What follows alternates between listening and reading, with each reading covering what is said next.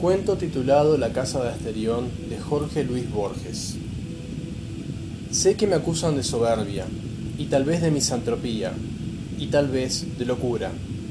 Tales acusaciones, que yo castigaré a su debido tiempo, son irrisorias. Es verdad que no salgo de mi casa, pero también es verdad que sus puertas, cuyo número es infinito, están abiertas día y noche a los hombres y también a los animales. Que entre el que quiera. No hallará pompas mujeriles aquí, ni el bizarro aparato de los palacios, pero sí la quietud y la soledad. Asimismo, hallará una casa como no hay otra en la faz de la tierra. Mienten los que declaran que en Egipto hay una parecida. Hasta mis detractores admiten que no hay un solo mueble en la casa. Otra especie ridícula es que yo, Asterión, soy un prisionero.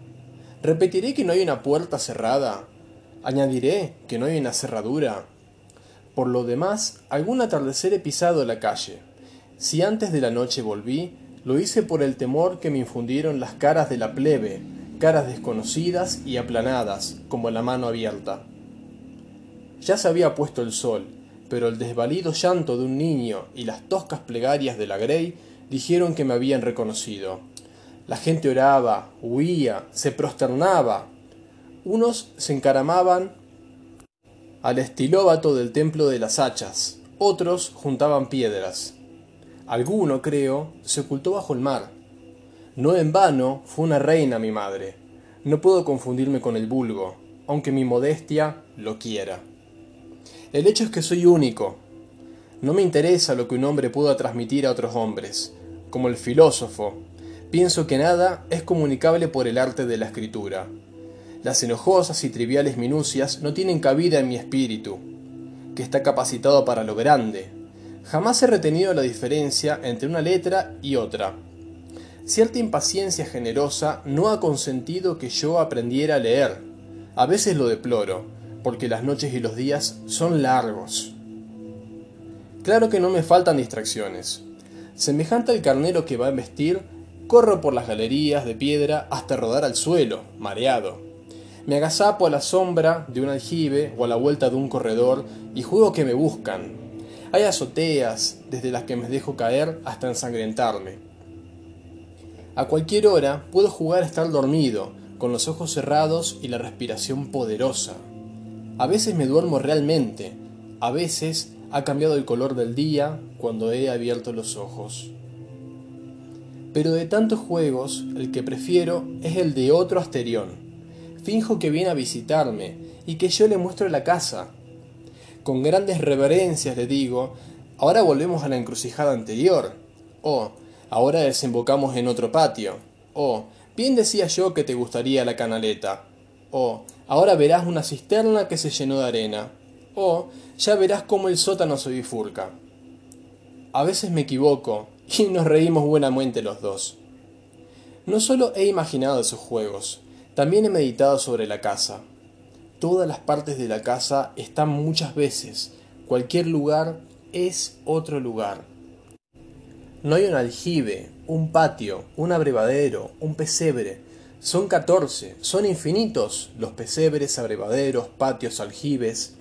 La casa es del tamaño del mundo, mejor dicho, es el mundo. Sin embargo, a fuerza de fatigar patios con un aljibe y polvorientas galerías de piedra gris, he alcanzado la calle y he visto el templo de las hachas y el mar. Eso no lo entendí hasta que una visión de la noche me reveló que también son catorce e infinitos los mares y los templos.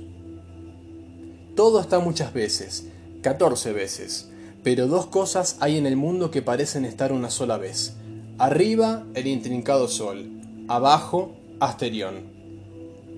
Quizá yo he creado las estrellas y el sol y la enorme casa, pero ya no me acuerdo. Cada nueve años entran a la casa nueve hombres para que yo los libere de todo mal. Oigo sus pasos o su voz en el fondo de las galerías de piedra y corro alegremente a buscarlos. La ceremonia dura pocos minutos. Uno tras otro caen, sin que yo me ensangrente las manos. Donde cayeron quedan, y los cadáveres ayudan a distinguir una galería de las otras. Ignoro quiénes son, pero sé que uno de ellos profetizó en la hora de su muerte que alguna vez llegaría mi Redentor. Desde entonces no me duele la soledad, porque sé que vive mi Redentor y al fin se levantará sobre el polvo. Si mi oído alcanzara todos los rumores del mundo, yo percibiría sus pasos. Ojalá me lleve a un lugar con menos galerías y menos puertas. ¿Cómo será mi redentor? me pregunto. ¿Será un toro o un hombre? ¿Será tal vez un toro con cara de hombre o será como yo? El sol de la mañana reverberó en la espada de bronce. Ya no quedaba ni un vestigio de sangre. Lo creerás, Ariadna, dijo Teseo. El Minotauro apenas se defendió. Cuento titulado La casa de Asterión de Jorge Luis Borges.